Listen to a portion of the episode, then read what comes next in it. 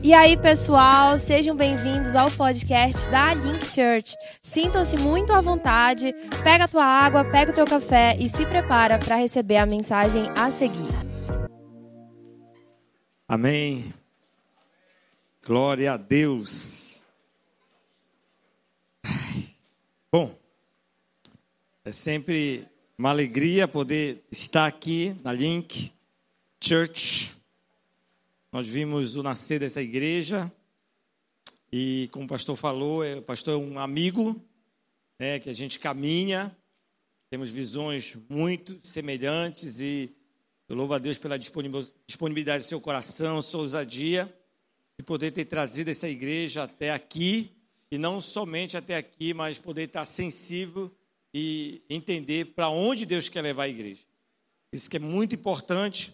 Eu creio muito nessa geração de pastores jovens, essa geração que foi talhada lá atrás, e Deus tem levantado uma geração mesmo de pastores que hoje estão ouvindo o Senhor e estão caminhando numa outra plataforma para essa nova realidade, para esse novo tipo de sociedade que nós estamos, é, novo tipo de jovem que nós encontramos.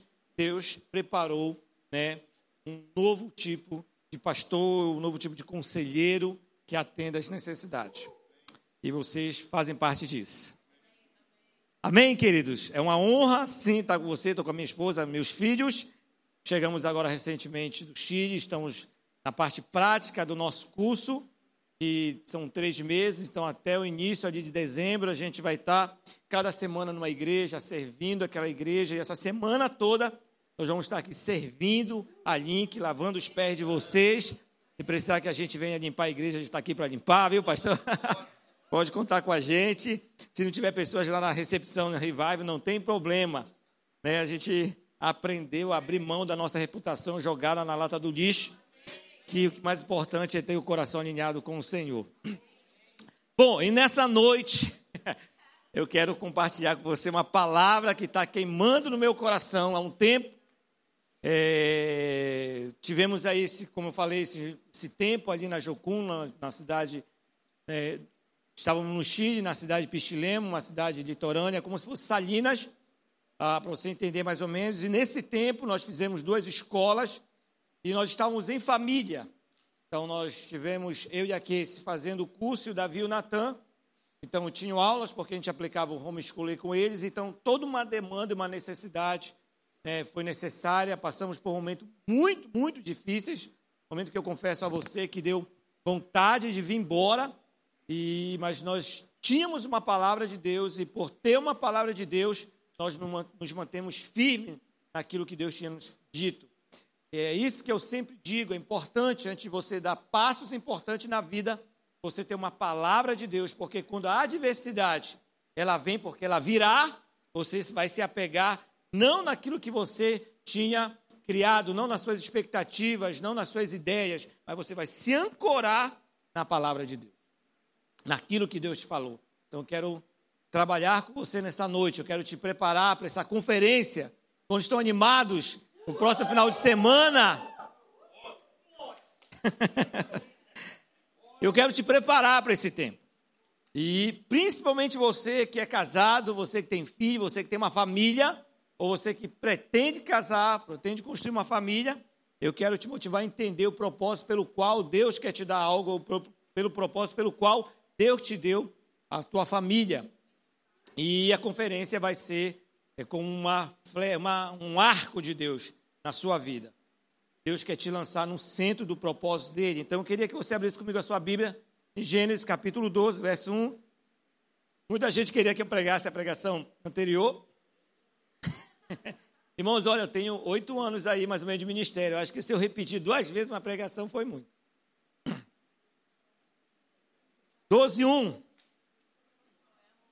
Gênesis capítulo 12. Minha rainha, tá linda. Quando ela colocou esse vestido, eu perguntei: Olha, tá, parece uma batina, não é na casa do Ciro, não, né? Mas depois, quando ela ajeitou, disse: Não, ficou, ficou, ficou bonito. Que eu lembrei que na casa da mamãe tem um sofá, né? Poderia dormir lá. Coisas de casado. A pior coisa que uma esposa pode fazer para um esposo, tem nada a ver com a pregação. Nada a ver com a pregação. Mas já pregando.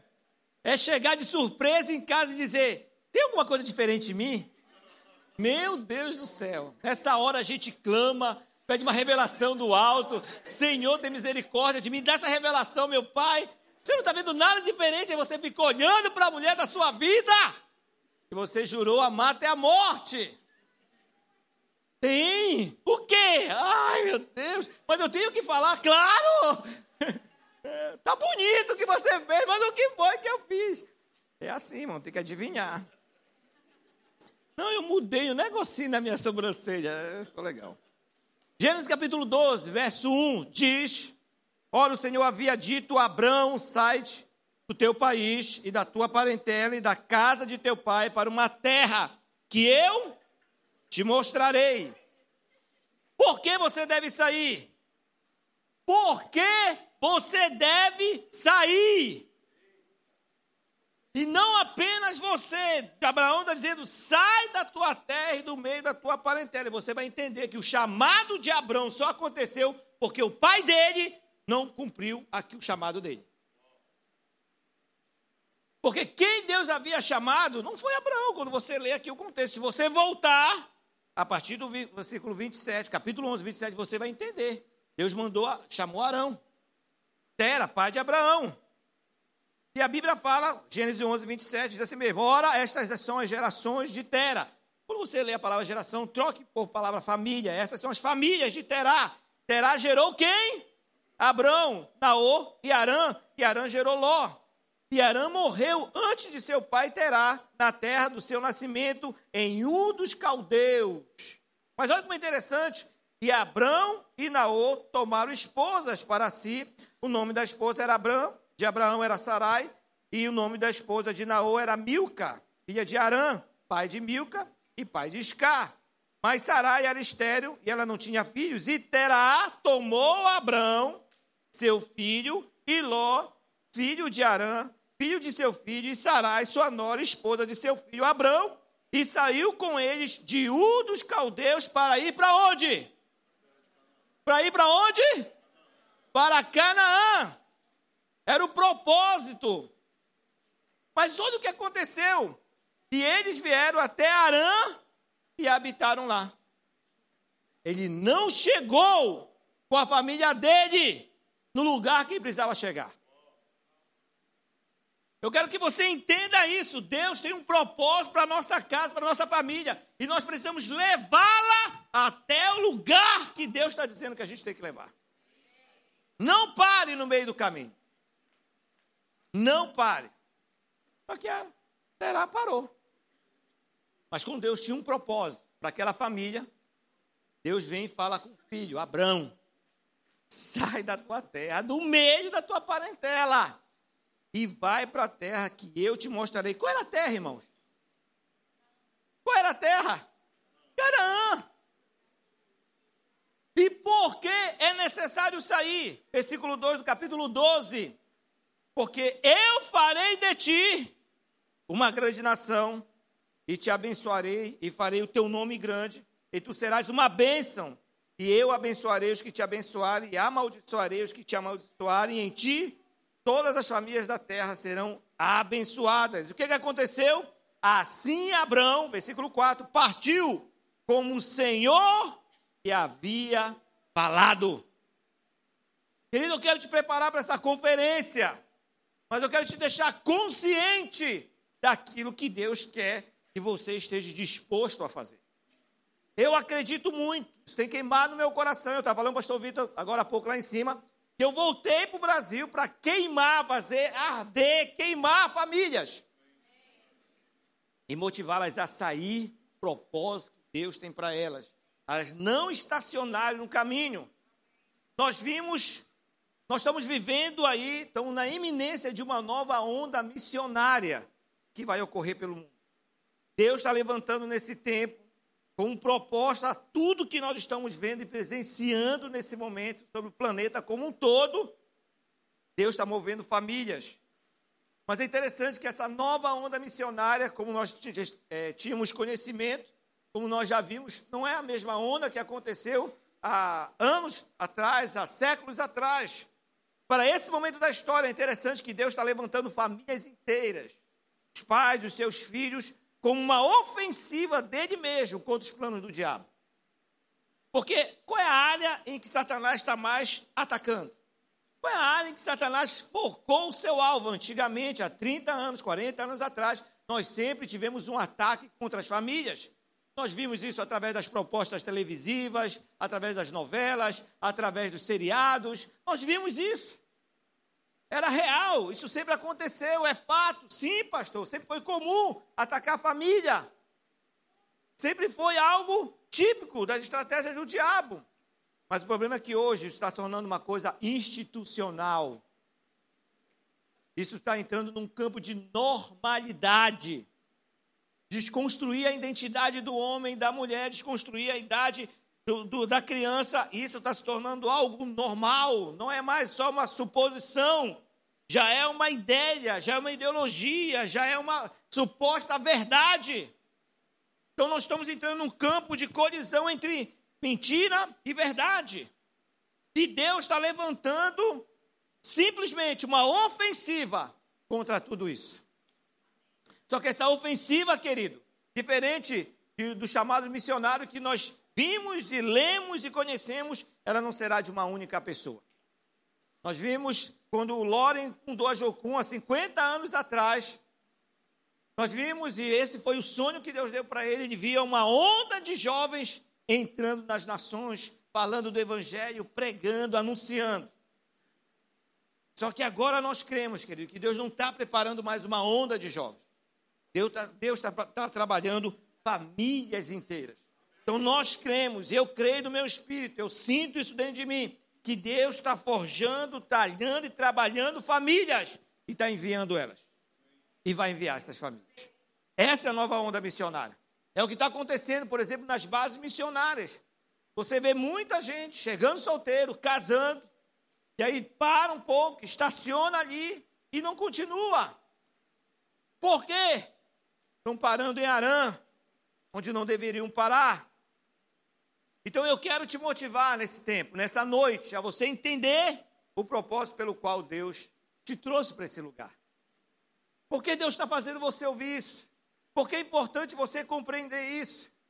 Quando a gente pensa num sistema migratório da história como um todo, você vai ver que as guerras, perseguições geraram migrações de um país ao outro. Sim ou não? Por exemplo, quando aconteceu a perseguição na Inglaterra, os ingleses vieram para a América e fundaram uma colônia, que hoje se tornou, ainda é um grande país, Estados Unidos. Mas começou com o quê? Com famílias. Homens e mulheres que deixaram as suas casas. Primeiro por um motivo de sobrevivência, mas muitos que vieram, vieram com um chamado. Não sei se você sabe que muitas das famílias que vieram da Inglaterra para fundar a colônia de habitação, tem outro nome que eu esqueci, de povoamento na América, eram missionárias. Se você estuda a história e você vai ver relatos de família, Deus nos deu um chamado a um povo do outro lado que precisa ser conquistado.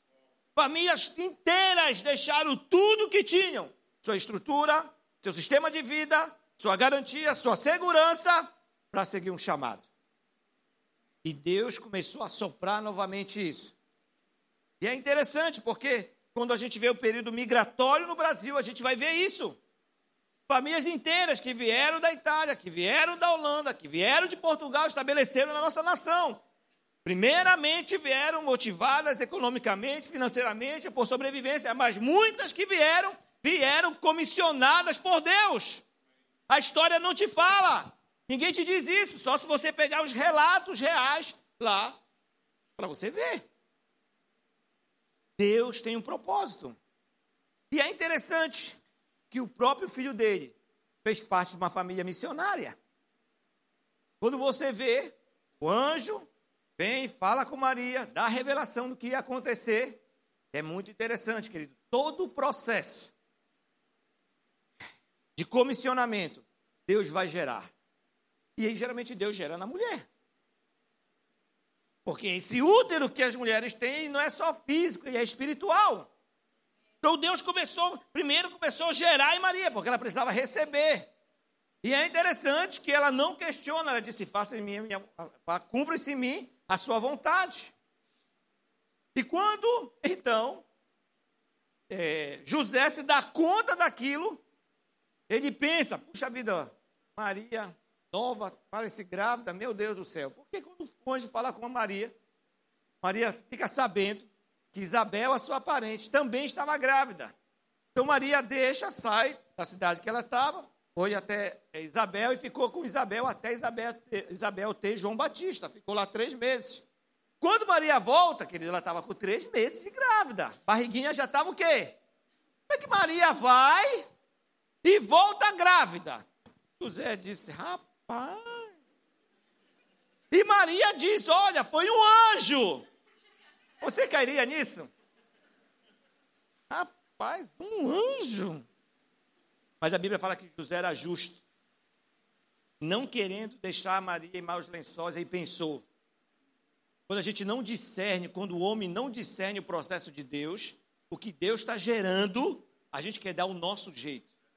Parece ser uma coisa boa, a gente quer dar o nosso jeito. Porque a gente se sente seguro, a gente tem medo de confiar.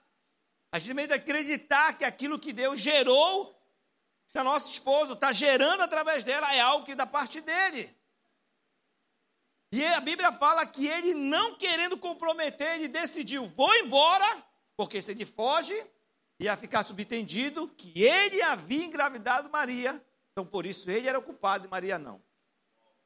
Só que aí, querido, quando ele pensou nisso, interessante, o mesmo anjo que falou com Maria foi confrontar ele. Disse, ei, ei, ei, ei, ei!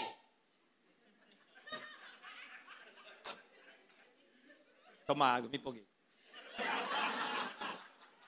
Irmão, eu estou me empolgando nessa pregação. Ei, rapaz!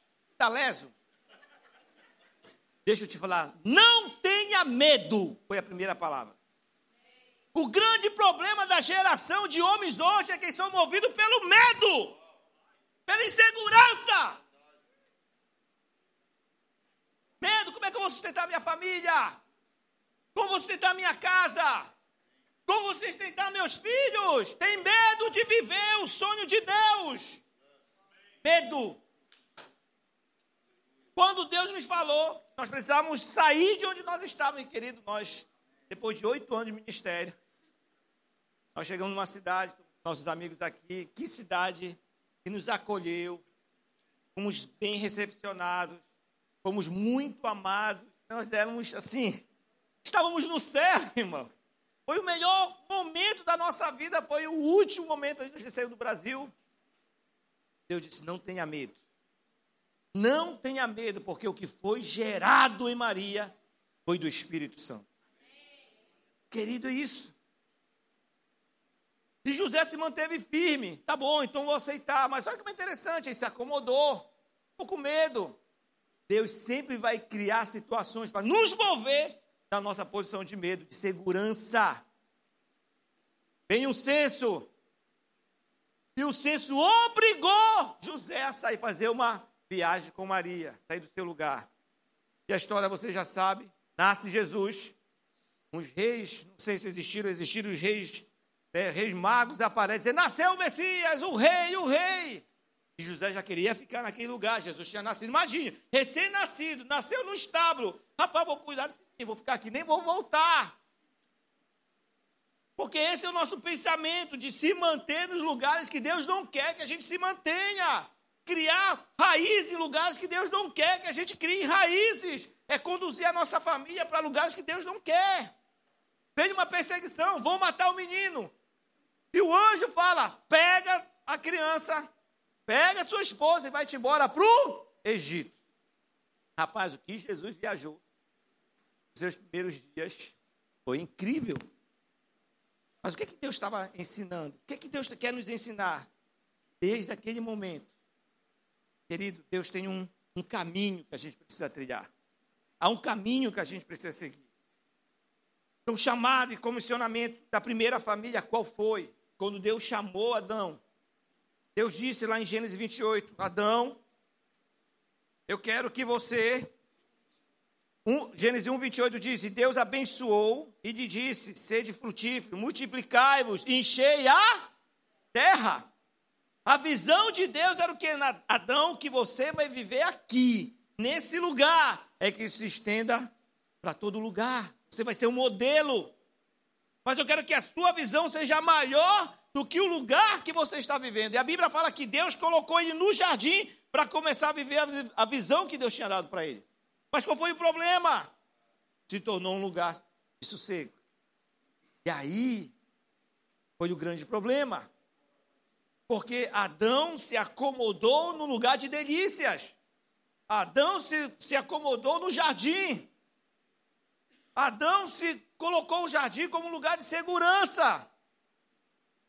Querido, às vezes, o lugar onde nós vamos mais perder as batalhas são os lugares que a gente acha que é seguro.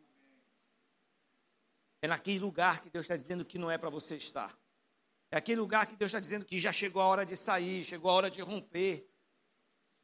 E para a gente viver esse chamado, esse novo momento, esse novo tempo que Deus quer gerar nas nossas vidas, nas nossas famílias, a gente precisa aprender que o que Deus tem para nós é a terra e a gente quer viver o jardim. E não sei se você consegue entender isso. Isso está tão no plano de Deus que o plano de Deus começa com o jardim e quando você chega em Apocalipse, não é um jardim, é uma cidade. Porque o plano de Deus é maior, sempre é maior. Mas a gente se contenta com o jardim. Quando não, a gente não discerne a direção que Deus nos dá. Nós não podemos estabelecer, raiz em lugares que são apenas de passagem. Nós não podemos procrastinar o nosso chamado. Deus está chamando homens e mulheres, pais. Mas sabe qual é o grande empecilho de muita gente? O Tiago estava falando isso. O grande problema de muitas pessoas que não querem viver o chamado de Deus é porque eles são covardes e se, e se e fogem atrás dos filhos. Não posso sair porque meu filho é pequeno. Não posso sair porque meu filho estuda numa boa escola. Não posso sair porque meu filho tem um plano de saúde. Não posso sair porque não dá. Querido, a gente precisa mudar enquanto nossos filhos são uma muda. Porque muda, você muda de um lugar para o outro. Depois que enraizam, você não consegue mais tirar aquilo. Sabe por que tem muitos filhos perdidos? Porque os pais estacionaram quando eles se enraizaram, eles se perderam. Se você ler comigo Gênesis 13, Gênesis 13, olha o que aconteceu. Do 10 ao 13, a Bíblia fala uma coisa muito interessante.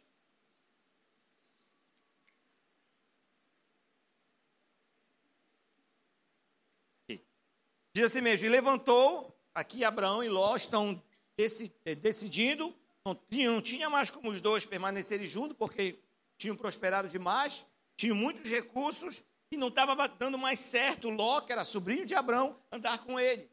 E Abrão, sendo um homem sensato, tinha a direção de Deus, falou para Ló: Olha, escolhe, decide. Se você for para a direita, eu vou para a esquerda. Se você for para frente, eu vou para trás.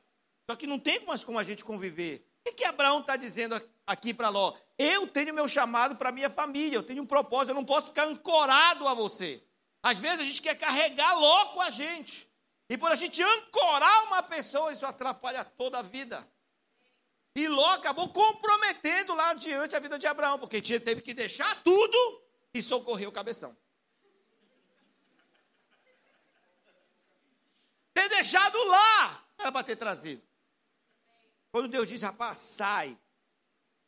Sai do meio da tua parentela tua família, sai, não leva ninguém. Não, mas sou meu cunhado, não leva ninguém. Pelo amor de Deus. Vou tomar água. Dizem que Jesus, que Pedro traiu Jesus, porque Jesus descobriu que a sogra dele estava doente. Aí Jesus foi lá e curou. Pedro ficou invocado a Edá. Depois a gente conversa.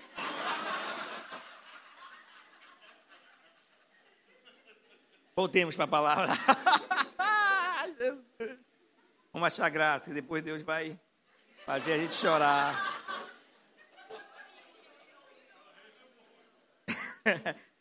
Gênesis capítulo 13, verso 10. E a Bíblia fala: E Ló levantou os olhos e viu Olha que interessante. E Ló levantou os olhos e viu toda a planície do Jordão, que era bem regada em todo lugar, antes do Senhor ter destruído Sodoma e Gomorra. Aos olhos de Ló, a Bíblia diz, era como o jardim do Senhor. Ele olhou, rapaz, parece o Éden, parece o jardim. Vou para lá. Não orou a Deus, não pediu uma direção de Deus, não perguntou se era esse o propósito que Deus tinha para ele. Então, versículo 11: Então Ló escolheu para si toda a planície do Jordão, e Ló viajou para o leste, e eles se apartaram um do outro. Abraão habitou na terra de Canaã, e Ló habitou nas cidades da planície, e armou a sua tenda em direção ao quê? A Sodoma. Mas os homens de Sodoma eram extremamente perversos e pecadores diante do Senhor. E olha como é interessante. Esse cara foi estabelecendo um ambiente, olha o ambiente que ele estabeleceu para a própria casa, para a família. Ele foi, a Bíblia fala em outras versões que ele estendeu as suas tendas até as portas de Sodoma. E, querido, o fim da família de Ló foi muito triste. Você sabe qual é o fim da família de Ló? Ele, já, ele não só estendeu as tendas até a cidade, como aí depois ele entrou. Esse é o problema. E quando a gente está direcionando a nossa casa para um lugar que Deus está dizendo que não é para direcionar. Quando a gente é permissivo com coisas que Deus está dizendo que a gente não é para ser que a gente não pode permitir. Quando a gente diz não tem nada a ver com coisas que Deus está dizendo que tem tudo a ver. Então a gente está construindo a nossa tenda até as portas de Sodoma. O problema é que Ló não se deteve lá, ele entrou em Sodoma. Porque quando os anjos de Deus foram até lá, ele estava lá dentro.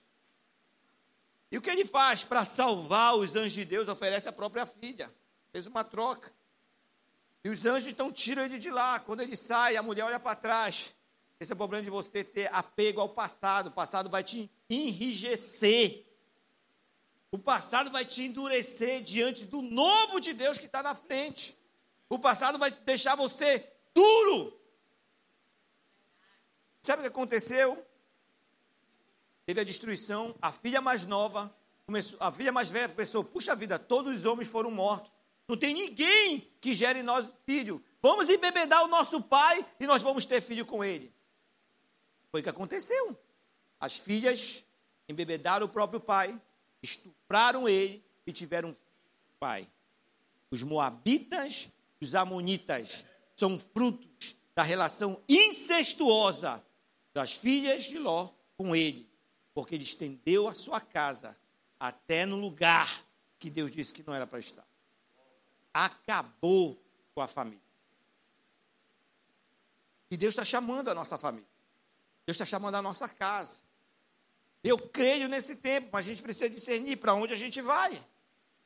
E é interessante que depois que isso acontece, que Abraão deixa Ló, Deus vem falar com Abraão.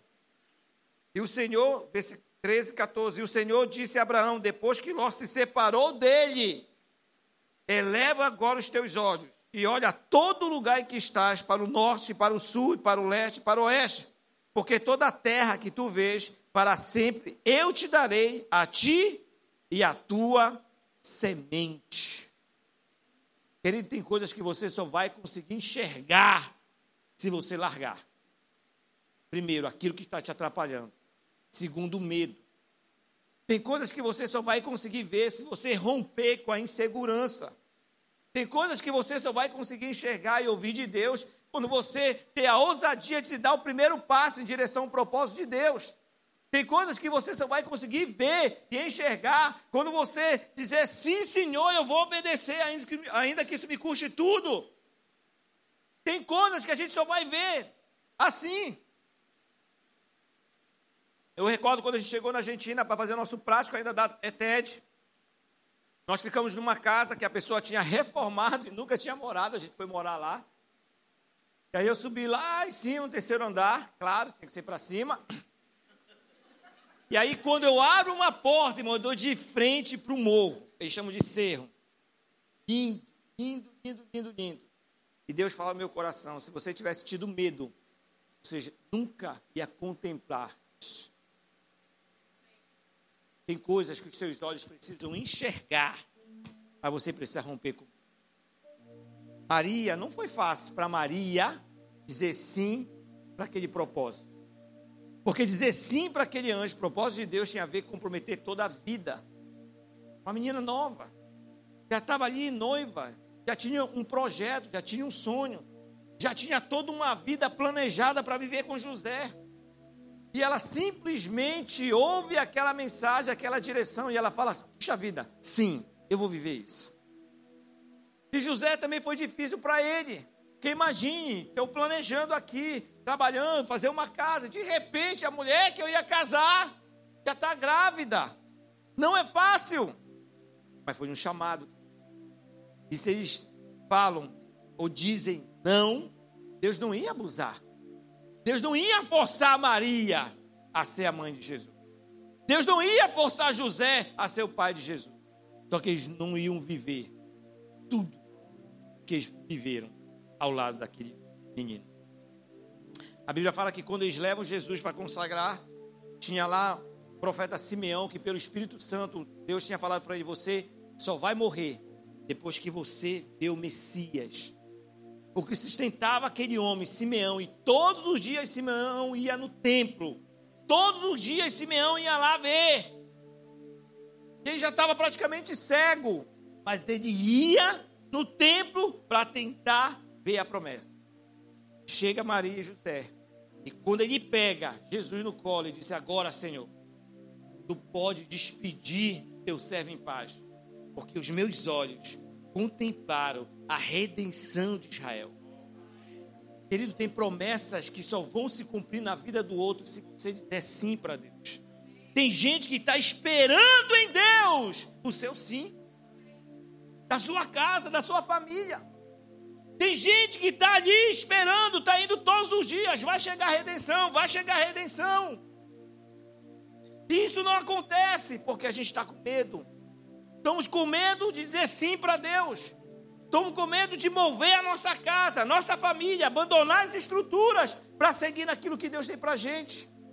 Deus está comissionando hoje famílias. Deus está chamando hoje famílias.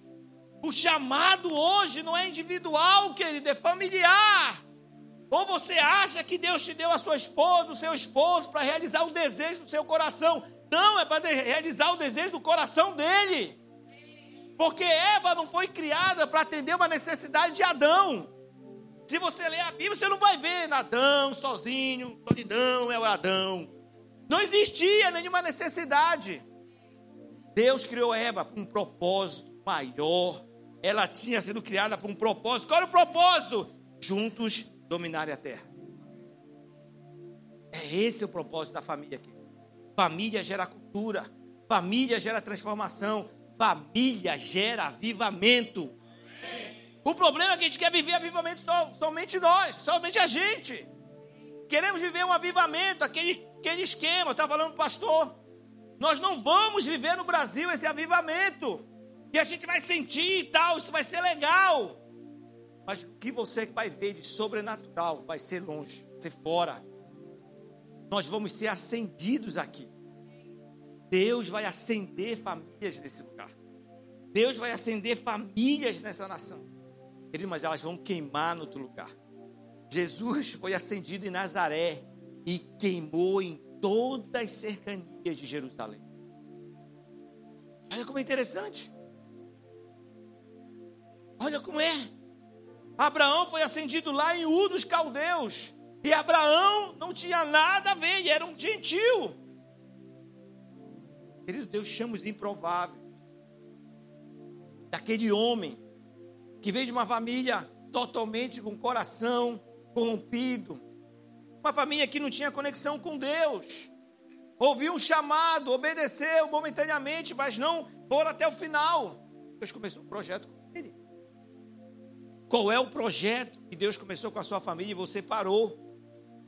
Qual é o projeto que Deus começou com a sua casa e você estacionou? O que te fez estacionar? O que te fez sair do lugar que Deus mandou você ir? Ou foi o medo que tocou no seu coração. E Deus está dizendo nessa noite: não tenha medo, porque o que foi gerado no coração de Maria, isso veio do Espírito Santo. Querido, Maria pode sim ser uma mulher, pode ser o propósito de Deus. Deus está dizendo nesta noite para a gente, para a gente não ter medo. É difícil sim para nós, como pais, dar passos assim. É desafiador. Para a gente não foi fácil.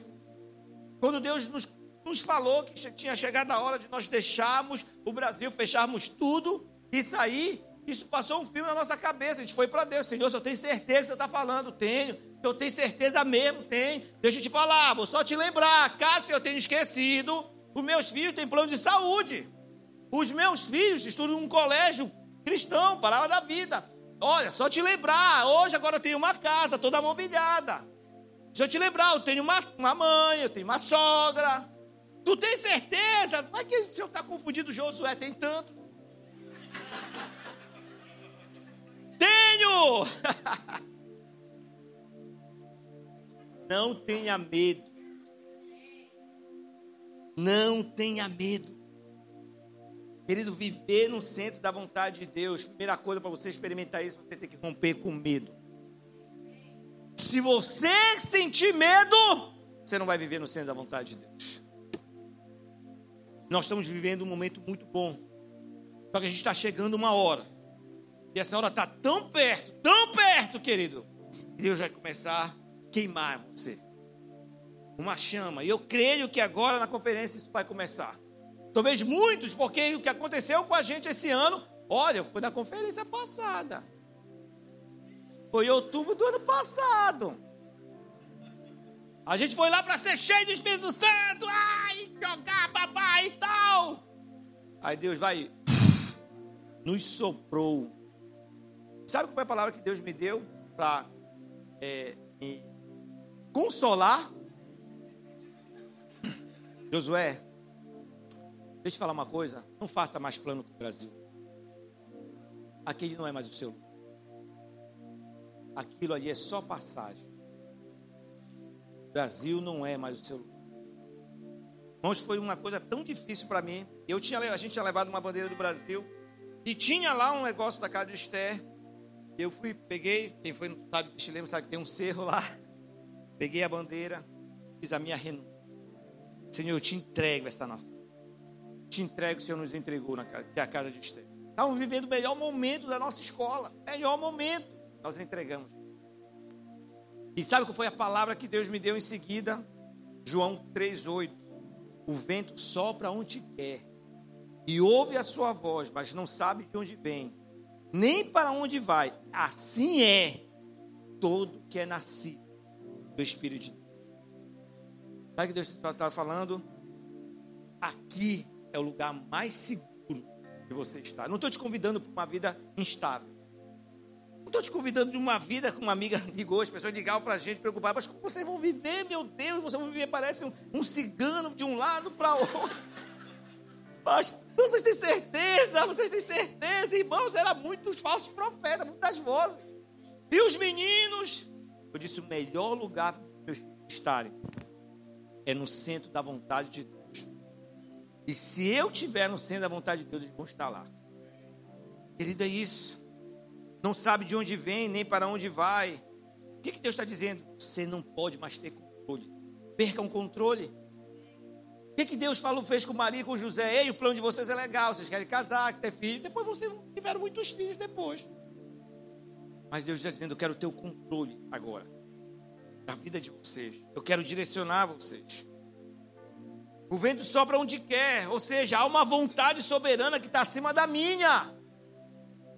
Há uma vontade que está acima de, de mim, que Deus quer realizar através de mim. Não é fácil, querido. Não foi fácil deixar tudo. Durante 11 anos de casado, nós fomos morar num sítio lá em Marituba. Quando nós chegamos lá, já tinha algumas coisas então nós tivemos muita dificuldade de ter o que era nosso, porque tudo a gente dedicava para a casa de Esté. Então, as melhores coisas eram da casa de Esté, o sofá era da casa de Esté, né? os móveis eram da casa de Esté, nada era nosso. Mudamos para a cidade de Benevides. Deus nos acolheu, recebemos uma direção, uma oferta, alguém semeou na nossa vida, mobiliamos pela primeira vez toda a casa, irmão. Tudo mobiliado, casa estava linda, a casa do sonho da pastora. A cama que ela desejava, estava lá, plena.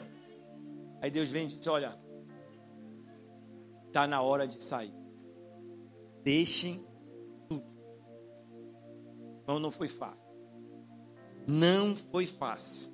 Mas deixa eu te falar, foi a melhor decisão da minha vida. Melhor coisa, querido. E Deus está chamando a gente para esse tempo.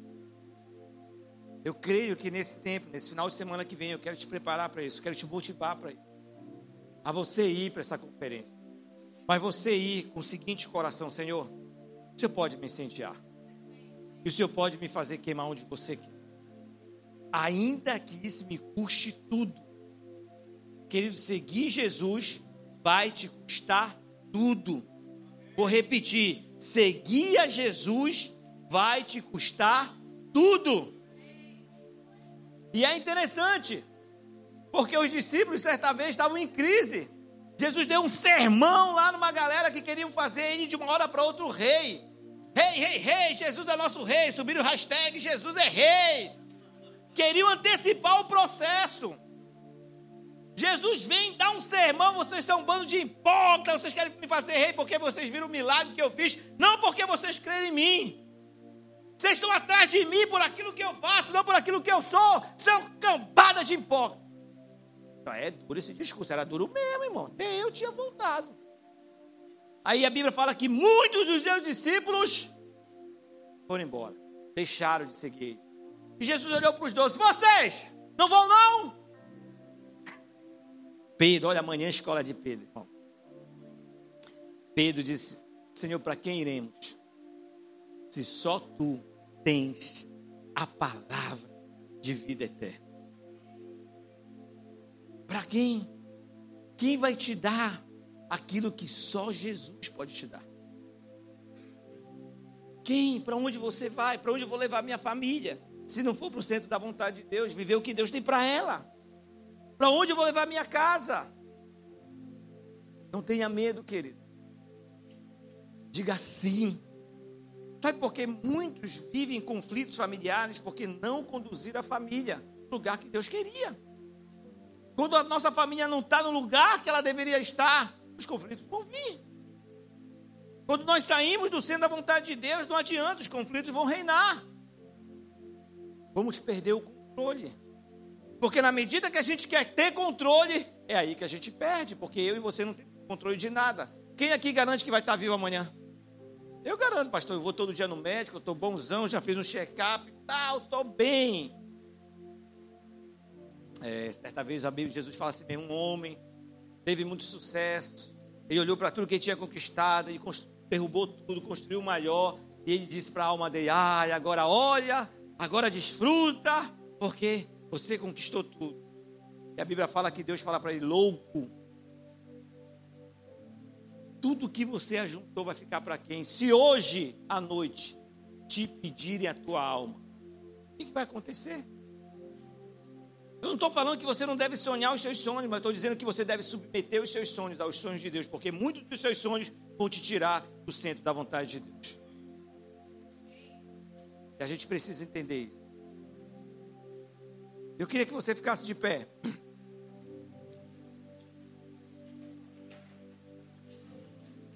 Eu quero orar por você. Mas eu quero que você entenda isso. Que Deus, Ele está apontando uma janela na nossa geração. Há uma janela, há uma brecha na nossa geração que ela está sendo apontada por Deus. E essa janela se encaixa aí nessa brecha exatamente eu e a minha casa. Josué lá no capítulo 24 do livro de Josué, ele olhou para a nação de Israel e ele discerniu que a nação não queria, não estava disposta, não estava decidida a viver aquilo que Deus tinha para ele.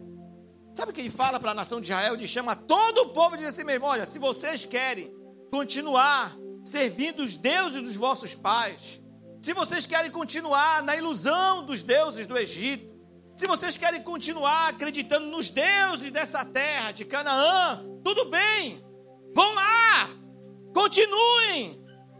Mas eu e a minha casa, nós vamos servir o Senhor. Essa é a geração que Deus está levantando. Uma geração que diz: Eu e a minha casa vamos viver o centro da vontade de Deus. Eu e a minha casa, nós vamos para onde Deus estiver direcionando. Eu e a minha casa, a minha família, vamos para o lugar que Deus quer que nós tenhamos. Eu e a minha casa. Eu e a minha família. Só que o medo nos impede de viver isso. A falsa segurança, a falsa estabilidade. Porque, querido, não tem estabilidade sem Jesus, não tem segurança sem Jesus, não tem paz sem Jesus. Não tem lá, sem Jesus não tem. Não se engane. A Bíblia fala: o justo viverá da fé e não do seu salário. Mas nós insistimos em fazer planos em cima do nosso salário. Agora há pouco, no outro culto, estava conversando com um rapaz que ganhava 10 mil reais por mês. Conversando com ele, e aí como é que tá, pastor? O senhor não sabe, a pregação que o senhor deu. Já aconteceu comigo, que foi? Perdi, já mandaram embora. Se aí não, estou firme em Jesus. Ele é minha alegria, Ele é minha força. Eu vou seguir amando o Senhor. Porque dizer sim para Deus, querido, é dizer eu te amo, Senhor. Você se lembra que quando Abraão começou a amar mais Isaac, Deus, a mesma coisa que Deus fala assim: olha, vem cá. Está na hora a gente pode ter uma conversa. Está na hora de sacrificar o seu Isaac. Abrir mão disso. Sei que é difícil para muitos de nós. Sei que é uma mensagem que não entra claramente muitas vezes. Porque nós fomos condicionados e talhados a pensar de uma forma. Mas a partir do momento que a gente entrega a nossa vida para Jesus, é totalmente diferente, é radical. O evangelho ele é radical, principalmente com as nossas falsas expectativas da vida. Nosso problema é que a gente quer que as coisas se eternizem no tempo errado. Os, os, discípulos queriam que Jesus permanecesse eternamente com eles. Jesus disse: Não, eu vou ficar três anos, vou morrer. Como morrer? Vou embora. Como vai embora? Jesus está dizendo: Não, a vida eterna é depois. Não é agora. Não mude o tempo. Tem coisas que nós vamos viver passageira. Tem momentos que são únicos. Querido, o que, que Deus tem gerado no seu coração? O que, que Deus tem apontado para a sua família? Qual é a direção que Deus tem te dado? Você que é pai, para onde você está conduzindo seus filhos? Você está como José, obedecendo, levando a sua família para o centro da vontade de Deus? Ou você está sendo como Ló, levando a sua família até a porta de Sodoma e Gomorra? Para onde você está conduzindo essa casa? Você que é mulher, você tem ouvido e está gerando os sonhos de Deus? Ou você simplesmente está abortando, está sendo como a mulher de Ló, olhando para trás? olhou para trás e comprometeu tudo. Querido, Jesus fala: aquele que põe a mão no arado e olha para trás não é digno de mim. O arado é uma ferramenta que rasga, o arado é uma ferramenta que tira pela raiz, o arado é uma, uma ferramenta que faz é, buracos. Se Deus não, o Espírito Santo não passar o arado no seu coração hoje, e não tirar essas raízes, querido, isso vai impedir a semeadura. Deus quer semear você. Deus quer lançar sua família, sua casa. Deus tem um lugar para estabelecer vocês. Você fez planos com essa terra, você fez planos com essa cidade. Talvez tenha feito muitos planos com essa nação. Deus está dizendo: olha, é muito mais do que isso. É muito maior que Deus tem para você. É muito maior que Deus quer para você. Feche seus olhos no seu lugar. Coloque sua mão no seu coração. Pai, em nome de Jesus, eu quero orar, Senhor, nessa noite, por cada pai, por cada mãe, por cada família que aqui se encontra, Senhor. Sei que é uma palavra desafiadora, Senhor, para a gente ouvir. Principalmente nós, enquanto pais, que planejamos o futuro do nosso filho. E a questão é essa: que nós planejamos o futuro dos nossos filhos e a gente não deixa que o Senhor faça neles o teu plano para o futuro. Nós queremos te trazer para dentro da nossa bolha. Nós queremos te trazer para dentro, Senhor, daquele lugar que é, é seguro para a gente. Mas nós queremos nessa noite, Senhor, entender o chamado da nossa casa, entender o chamado da nossa família, entender para onde o Senhor está nos apontando. E aqueles pais, Senhor, que já não tem mais como mudar, Senhor. Que eles possam orar pela próxima geração. Que eles possam orar pelos seus netos que virão, Senhor. Pelos filhos dos filhos, que seja uma geração que conheça o Senhor. Não queremos ser como uma geração de juízo, uma geração que se levantou, que não conhecia o Senhor e nem aquilo que o Senhor tinha feito. Mas queremos que os nossos filhos, os filhos dos nossos filhos, geração a geração, uma geração fale a outra geração os teus feitos. Mas para isso, Senhor, nós precisamos romper. Para isso nós precisamos dar um passo. Para isso nós precisamos sair. Para isso nós precisamos abandonar o medo, a insegurança. Precisamos romper com a nossa mentalidade, Senhor. Em nome de Jesus, Senhor, eu oro, Senhor. Eu oro, Senhor, por esse tempo. Eu oro por, isso. Que ali, Senhor, seja esse lugar de enviar famílias, Senhor. Eu oro, Senhor, para que as nações sejam invadidas que haja realmente nessa nação um êxodo, Senhor. Mas não um êxodo pelo medo, não um êxodo pela insegurança, não um êxodo por conta da política, não medo por conta, um êxodo por conta da perseguição, mas um êxodo movido pelo teu chamado, Senhor. Que aqueles esses aeroportos sejam invadidos por famílias sendo comissionadas às nações, nos quatro cantos dessa terra, Senhor. Em nome de Jesus, que nós não abortemos a experiência dos nossos filhos conhecerem ao Senhor, um Deus que faz milagres, que se move no sobrenatural, Senhor. Que não sejamos essa geração, mas que o Senhor possa mover o nosso coração, Senhor. Que tenhamos essa ousadia e intrepidez, em nome de Jesus. A porta da casa